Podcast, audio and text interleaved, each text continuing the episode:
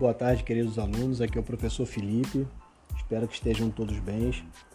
Vocês receberão na plataforma uh, um, um, slide chamado Formações Vegetais, módulo guia, professor Felipe Campos, e receberão também este áudio e outros áudios referente a esse mesmo slide. Esse slide, a, a aula de hoje, ela irá do slide 1 até o slide número 13. Então, as explicações contidas nesse podcast irão até o slide número 13. Os slides 14 até 18 é referente a um exercício e a correção no próprio, no próprio slide. Então você tem o exercício, no slide seguinte você tem a resposta. Correto? Mas vamos lá, então vamos do slide 1 até o slide 13. No slide 1 tem a apresentação, a capa do, do, do, do próprio slide. E já no segundo slide temos o mapa mundi, que é o mapa de formações vegetais do mundo, ou seja, a distribuição dos biomas terrestres no planeta. Então temos esse mapa com a divisão em florestas tropicais, savanas, desertos, desertos absolutos com gelo, rocha ou areia, chaparral, campos de regiões temperadas, florestas temperadas, taigas, no caso floresta de coníferas, tundra ártica e alpina. Então, é aqui a distribuição das formações vegetais pelo planeta. Já aqui, formações vegetais brasileiras, slide número 3. Então, nesse slide, temos o mapa do Brasil e a distribuição da cobertura vegetal nativa pelo território brasileiro. Temos aqui de vermelho floresta amazônica, verde claro área de abrangência da Mata Atlântica, verde escuro a Mata dos Pinhais ou Mata de Araucária, bem localizado aqui no Paraná, Santa Catarina, Rio Grande do Sul e uma pequena parte do sul de São Paulo. O Cerrado, que é uma cor aqui, digamos, um amarelo, que pega o interior do Brasil, o extremo norte de Roraima, Amapá, alguns pontos de Rondônia, parte do Mato Grosso, Tocantins, sul do Maranhão, oeste baiano, parte de Minas, enfim. A Caatinga, que é a formação vegetal adaptada ao clima semiárido do, do sertão nordestino. Então temos aqui no, no, no, interior do Nordeste a abrangência da Caatinga. É, os campos sulinos no extremo sul do Rio Grande do Sul, na, na parte da planície da planície rio-grandense. O Pantanal, que está aqui de um lilás mais claro, né? o Pantanal, que é uma formação vegetal é muito complexa e que está sendo intensamente destruída nesse exato momento pela ação da grilagem de terras, pela ação dos interesses dos ruralistas, da criação de gado, da, da, da produção de soja, é, graças ao desmonte do sistema de, de proteção do meio ambiente. Então, você está desmontando o CMBio, o IBAMA, é, toda a legislação e a atuação dos fiscais ela está comprometida em função da política é, do atual Poder Executivo Federal. Então, seguindo no slide, ah, e, perdão, para finalizar, temos a vegetação litorânea, que é um roxo, que pega pontos do litoral do Brasil. Né? Então, se a gente percebe que na região norte, até o, pegando Amapá, Pará, o litoral do Amapá, litoral do Pará, Marajó, e parte do litoral do Maranhão, mas também no restante do Brasil, a presença de manguezais, de restingas, de dunas, então são vegetações litorâneas. E quase que nós perdemos a resolução CONAMA, é, que protege esses ecossistemas, ela foi derrubada pelo ministro Salles, mas o judiciário conseguiu impedir pelo fato de não ter tido discussão com a sociedade a respeito dessa, da, da queda dessa resolução. Então, o judiciário manteve a resolução Conama. O que, que ela iria acontecer, fazer? Ia permitir o desmatamento do mangue, da restinga, para favorecer a especulação imobiliária, a construção de hotéis, isso pro, de hotéis, de, de resorts, é, destruindo o meio ambiente mesmo, permitindo construção nessas áreas. Para o turismo é muito ruim. Por mais que ah, vai construir resort é bom para o turismo. Não, não é. Não é bom porque destrói o ecossistema. Seguindo, temos aqui uma imagem no slide 4 que mostra uh, seis ecossistemas brasileiros, mostra a Amazônia, o Cerrado, Pantanal, Pampa, Mata Atlântica, é, saiu escrito só Atlântica, mas é Mata Atlântica e Caatinga. É somente a imagem desses biomas. Aqui no slide número 5 tem uma tabela. Essa tabela ela classifica os tipos de vegetação é, de acordo com a espécie. Então, grau de umidade, aí temos a classificação da, da, das espécies de acordo com o grau de umidade, de acordo com o tipo de folha, formação e variedade. Então vamos lá, uma, uma por uma. De acordo com o grau de umidade, a vegetação pode ser alófita, xerófila, higrófila, ombrófila, umbrófila, hidrófila e tropófila. O que, que significa cada uma delas? As alófitas são adaptadas a ambientes salgados, exemplo, mangues. Xerófilas são plantas que se desenvolvem em locais de climas áridos e semiáridos. Um bom exemplo desse tipo de vegetação são os cactos. Né? Temos a, a espécies xerófilas na, muito na Caatinga, mas também em alguns pontos mais secos do Cerrado. Higrófila, espécies adaptadas a ambientes úmidos, exemplo, bananeira. Inclusive a banana d'água, ela tem esse nome porque ela nasce, ela fica boa parte do seu, do seu tronco, ela fica submersa é, umbrófilas, adaptada a lugares sombreados, de sombra. Ombrófilas, mata perennifolia úmida, exemplo a, a floresta amazônica e a mata atlântica, no caso, são a vegetação ombrófila. Vamos lá, hidrófilas, com D, hidrófilas. Se desenvolve dentro d'água. Mata de Igapó, Várzea, parte da Mata Atlântica, por exemplo, a Vitória Régia é, é uma planta hidrófila. Tropófilas são plantas adaptadas a uma estação úmida e outra seca, exemplo, cerrados e savanas. Agora, quanto às folhas, as espécies podem ser caducifólias, quando as folhas caem em determinada estação do ano. Então, a floresta temperada, nós temos durante o, no início do outono as folhas começam a cair, já no inverno não tem mais folha quase alguma. Isso a planta é adaptada ao clima, à estiagem. Então a planta perde muita água pelas folhas. Então justamente nos meses com menor incidência de chuva, menores índices pluviométricos, as plantas acabam perdendo a folha. Agora a próxima, acicufoliadas, folhas em de, formatos de agulha, comum em clima temperado. Então a floresta boreal, taiga e araucárias, a folha em formato de agulha latifoliadas. São plantas com folhas largas, típica de regiões de clima tropical úmido e equatorial. A largura das folhas permite uma intensa transpiração. Então, se chove muito naquela região, aquela planta ela, ela absorve muita água, mas ela tem que liberar muito, muita água também, no caso no estado gasoso. E é pelas folhas que a planta libera água, que ela executa a sua evapotranspiração. Vamos lá, perennifolia, sempre com folhas. Agora, quanto à formação, ela pode ser arbórea são árvores de grande porte, herbácea, vegetação de campos, e litorânea, submetida à ação do mar, que é adaptada à salinidade, e desértica, vegetação descontínua. É, variedade, ela pode ser homogênea, quando tem o predomínio de uma espécie, um exemplo, a, a taiga, a floresta de coníferas, você vê aquela floresta com praticamente uma espécie de planta. E heterogênea, como a Mata Atlântica e a floresta amazônica que tem várias espécies no mesmo ambiente. Então, por exemplo, a, por exemplo, a Mata Atlântica é o ecossistema com a maior é, é, biodiversidade, tanto da fauna quanto da flora. Ela é extremamente heterogênea. Então vamos dando prosseguimento, slide número 6. Aí o slide número 6, eu quis dar um enfoque maior pegando a América Latina. Então pegando a América Latina, é, temos aqui o primeiro mapa, a vegetação original, então, um, floresta equatorial, que está de vermelho.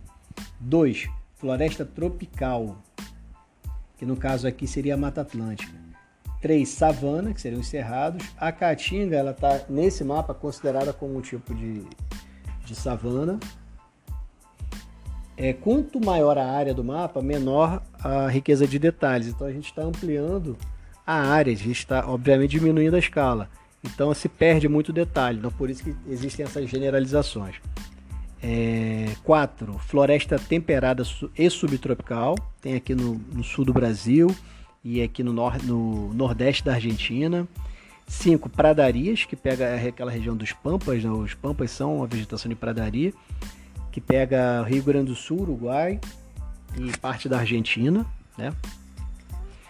A vegetação mediterrânea, no 6, pega uh, número 6, são é parte do Chile.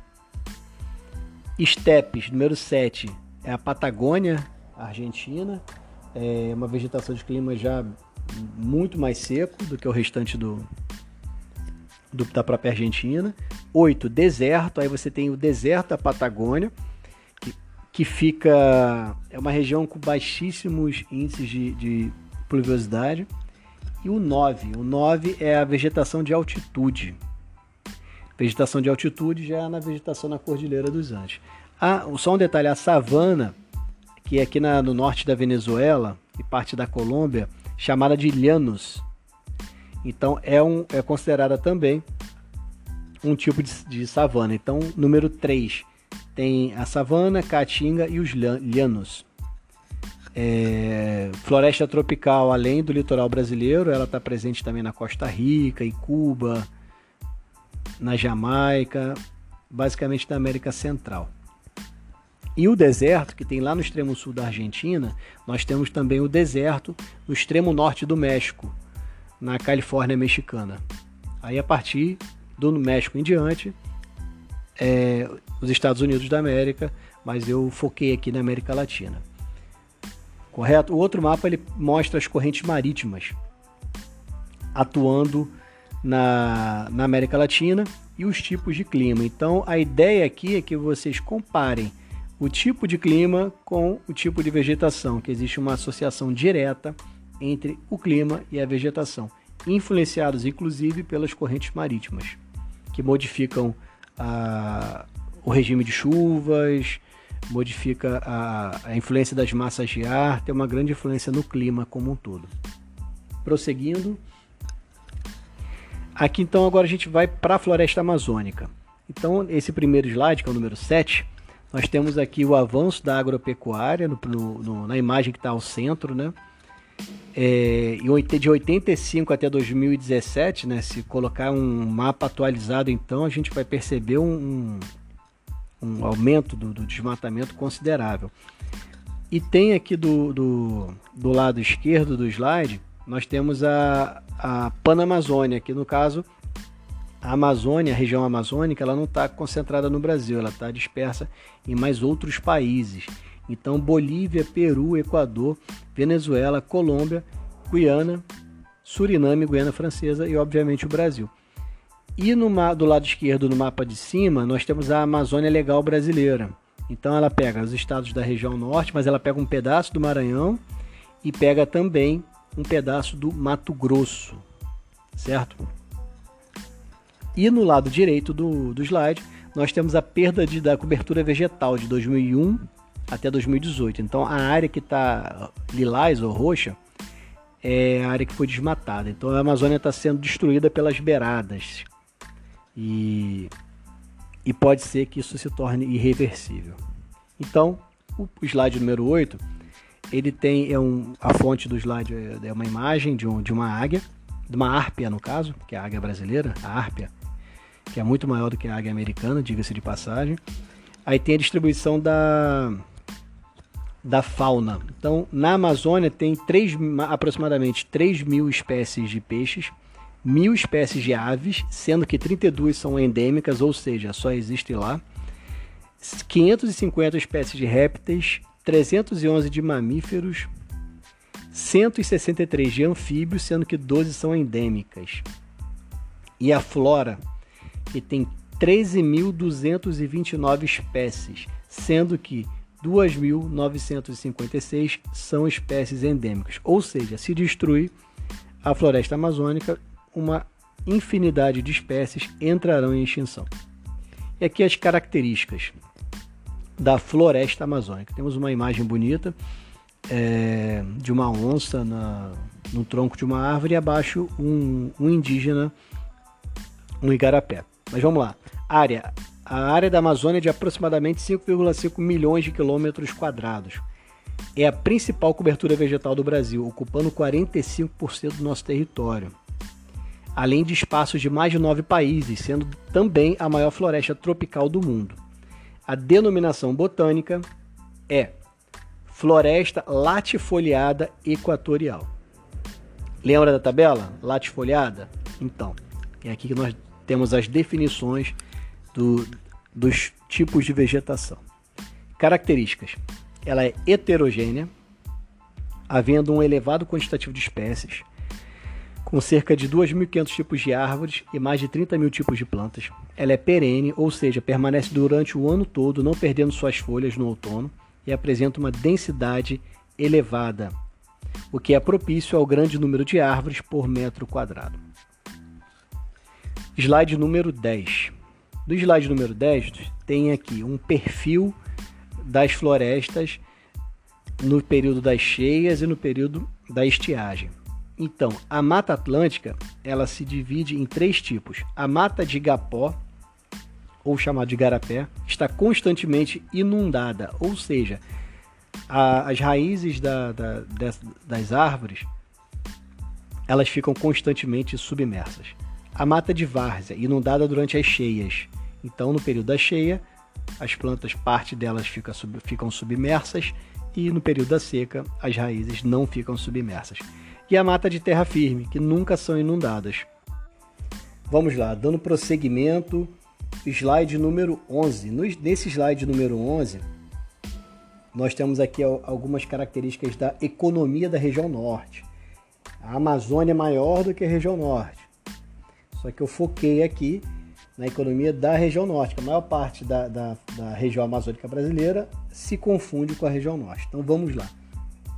No estado do Amazonas, nós, nós temos a Zona Franca de Manaus, com a produção de eletrônicos, é, duas rodas, entre outros, ou seja, motocicletas e bicicletas também. É, Coari também no Amazonas, extração de petróleo em terra firme e produção de gás. É uma atividade de extremo risco, é, em função da possibilidade de vazamentos de petróleo num ecossistema tão sensível. Rondônia tem se destacado na produção de café. É, Rondônia também, Pará e Rondônia podemos colocar também a agropecuária com, com um rebanho calculado em mais de 14 milhões de cabeças de gado bovino. Lembrando que para ter a criação de gado bovino para corte tem que desmatar, perde-se a cobertura vegetal, o gado compacta o solo, é um solo sem a floresta extremamente pobre. Então os impactos ambientais eles são para todos. O lucro do agronegócio é para o agronegócio. O impacto ambiental é para toda a humanidade. Vamos lá, Tocantins também um agronegócio. Aí o Tocantins nós temos é um estado da região norte mais desmatado. É, Durante muito tempo, Tocantins pertenceu à região centro-oeste, porque na verdade nem era Tocantins, era Goiás. Mas a partir do momento que se cria o estado do Tocantins, ele passa a pertencer à região norte. Então, a, é, a atividade, o agronegócio é muito forte no Tocantins, muito forte. Soja, algodão, milho e a pecuária de corte. No Pará temos também a Serra dos Carajás, que é produtora de grande parte do minério de ferro exportado pelo Brasil, assim como também bauxita, manganês, calcário, ouro e estanho. E a Serra do Navio, que fica no Amapá, que tem a produção de manganês. Correto? Ah, e Roraima não está especificado aqui no, no mapa, mas é uma grande produtora de arroz. Então, dando prosseguimento, slide número 12. Aqui eu coloquei um mapa, que eu repeti o mapa da, do início do, da apresentação, que mostra o avanço da agropecuária.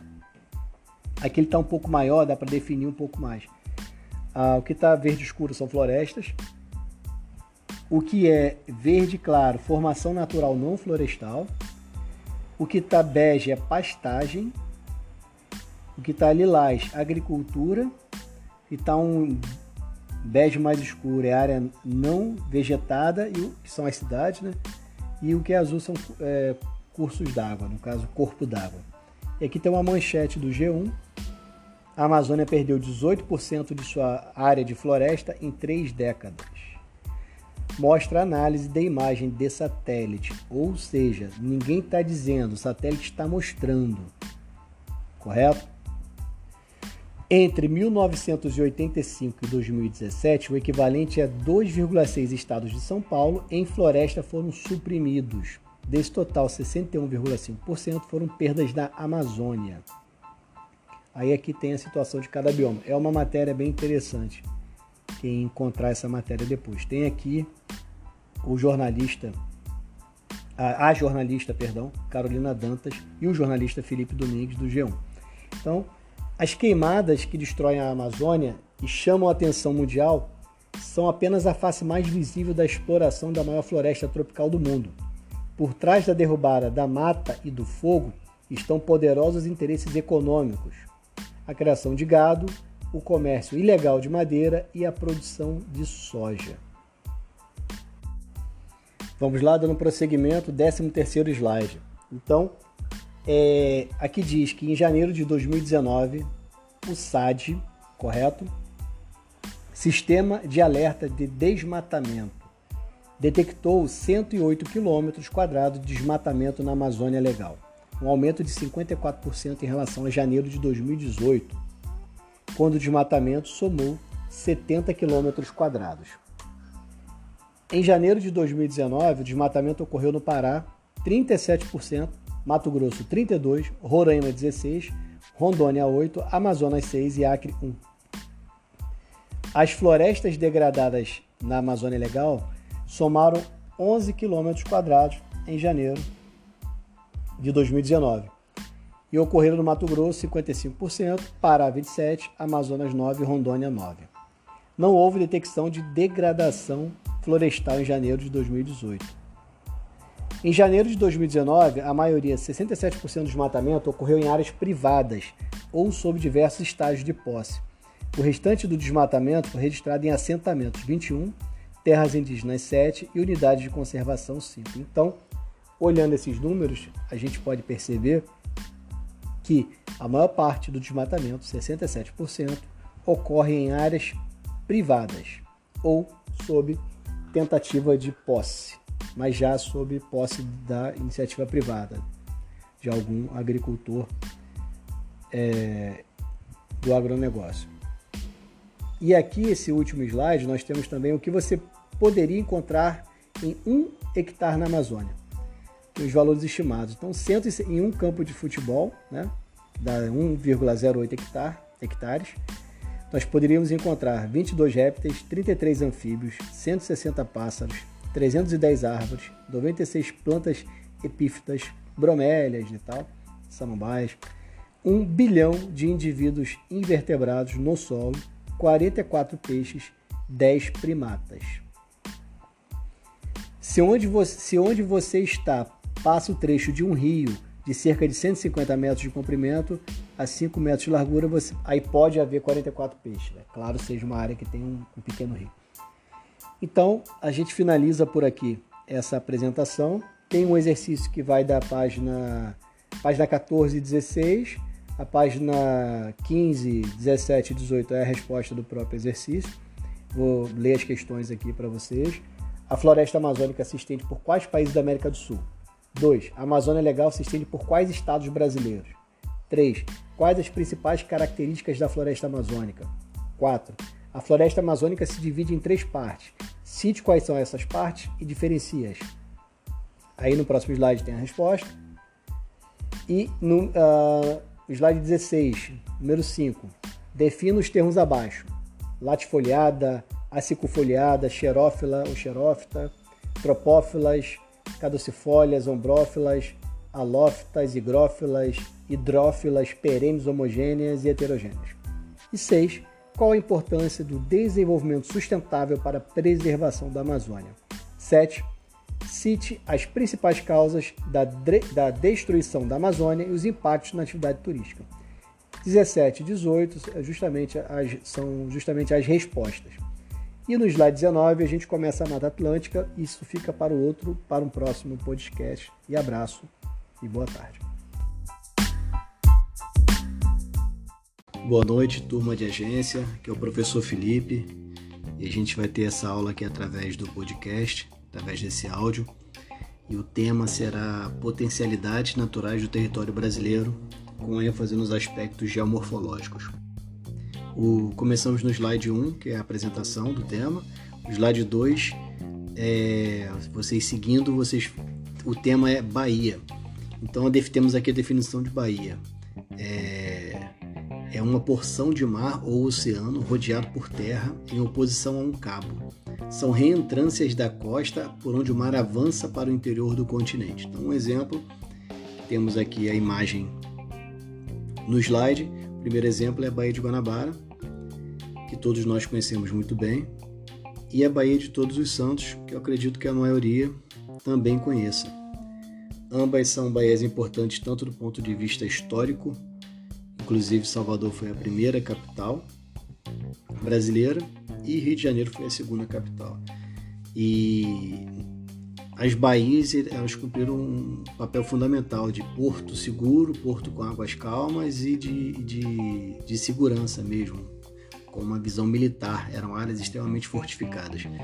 A Baía de Todos os Santos ela tem um aproveitamento turístico em termos de balneabilidade melhor do que a Baía da Guanabara. São poucas praias da Baía de Guanabara que têm esse aproveitamento é, de lazer, de balneabilidade. Isso compromete intensamente a atividade turística no nosso município. Claro que o Rio tem outros atrativos, principalmente a cultura, que é o samba, que, que é, são, é o patrimônio histórico, que é o próprio carioca. É, mas as praias, infelizmente, boa parte das praias da Bahia estão extremamente poluídas, restando as praias de mar aberto, partir do Leme, em direção à Barra da Tijuca. Então, continuando aqui no slide número 3, temos cachoeiras e quedas d'água. E na imagem aqui podemos visualizar a Cachoeira da Farofa, que fica na Serra do Cipó, Cachoeira dos Frades, em Teresópolis, Rio de Janeiro, e Cachoeira da Fumaça na Chapada Diamantina. Então, assim, para ter uma definição breve aqui de cachoeira, ou queda d'água, ou, ou, cascata, salto, é, é uma formação geomorfológica no qual um curso de água corre por cima de uma rocha de composição resistente à erosão, formando degraus com desnível acentuado. Correto? Então vamos dar prosseguimento. No próximo slide, que é o número 4, temos o tema, o título é Chapadas do Brasil.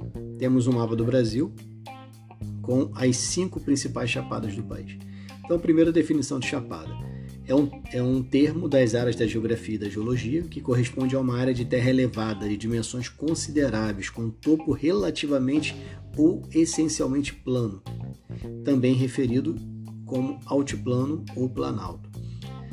Temos aqui a Chapada dos Guimarães, que fica no estado do Mato Grosso, que foi intensamente assolada também pelos incêndios agora. A Chapada dos Veadutos, que fica no estado de Goiás. A Chapada Diamantina, que fica bem no coração do estado da Bahia, um prolongamento da Serra do Espinhaço. A Chapada do Araripe, que fica na, na divisa dos estados de Pernambuco, Ceará e Piauí. E a Chapada das Mesas, que fica no sul do Maranhão, próximo ao Piauí. Então, slide número 5, costões rochosos. Então, esses costões rochosos, esses afloramentos rochosos, basicamente formados de gneiss facoidal, eles são um elemento comum do litoral brasileiro.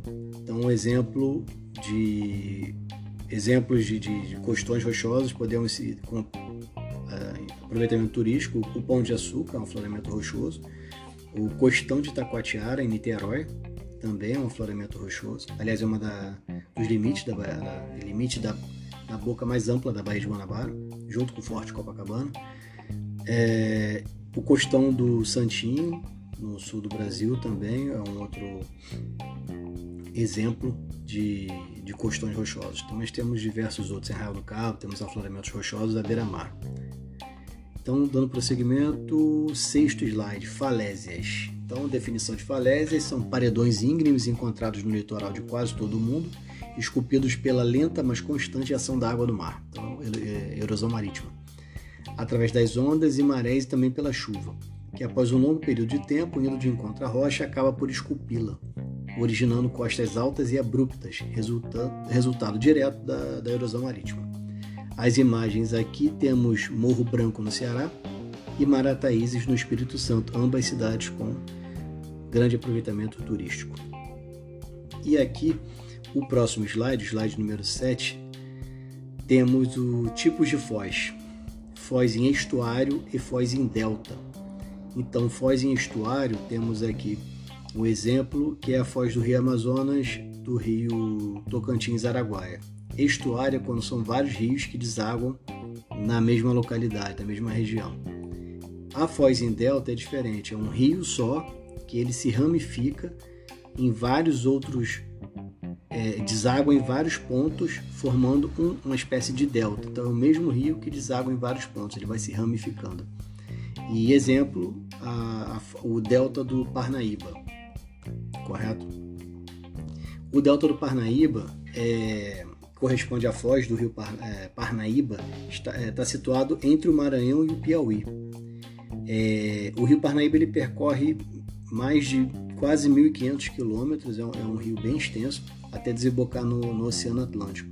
Esse rio ele se abre em cinco braços e ele possui mais de 70 ilhas fluviais em sua paisagem exuberante de dunas, mangues, enfim, é um cenário paradisíaco e extremamente utilizado como uma importante atividade econômica turística é, faz parte da Rota das Emoções, que sai justamente do Maranhão até o Ceará e atravessa o Delta em veículos 4x4. É um, um passeio bem interessante assim.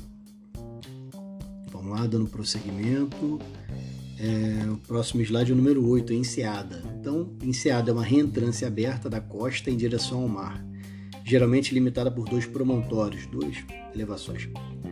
O termo deriva da palavra seio ou seno e refere-se a, a, um recorte da linha costeira, o qual forma uma pequena baía. É, a imagem mostra aqui a paisagem da Enseada de Botafogo, uma paisagem lindíssima, mas infelizmente uma praia extremamente poluída, assim como a maior parte da Baía de Guanabara. Né? É, são litros e litros de esgoto que são lançados por segundo é, na Bahia sem tratamento, o, o processo de expansão urbana sem planejamento nenhum, essa urbanização é, desenfreada que a nossa cidade sofreu, acabou por poluir intensamente a Baía de Guanabara.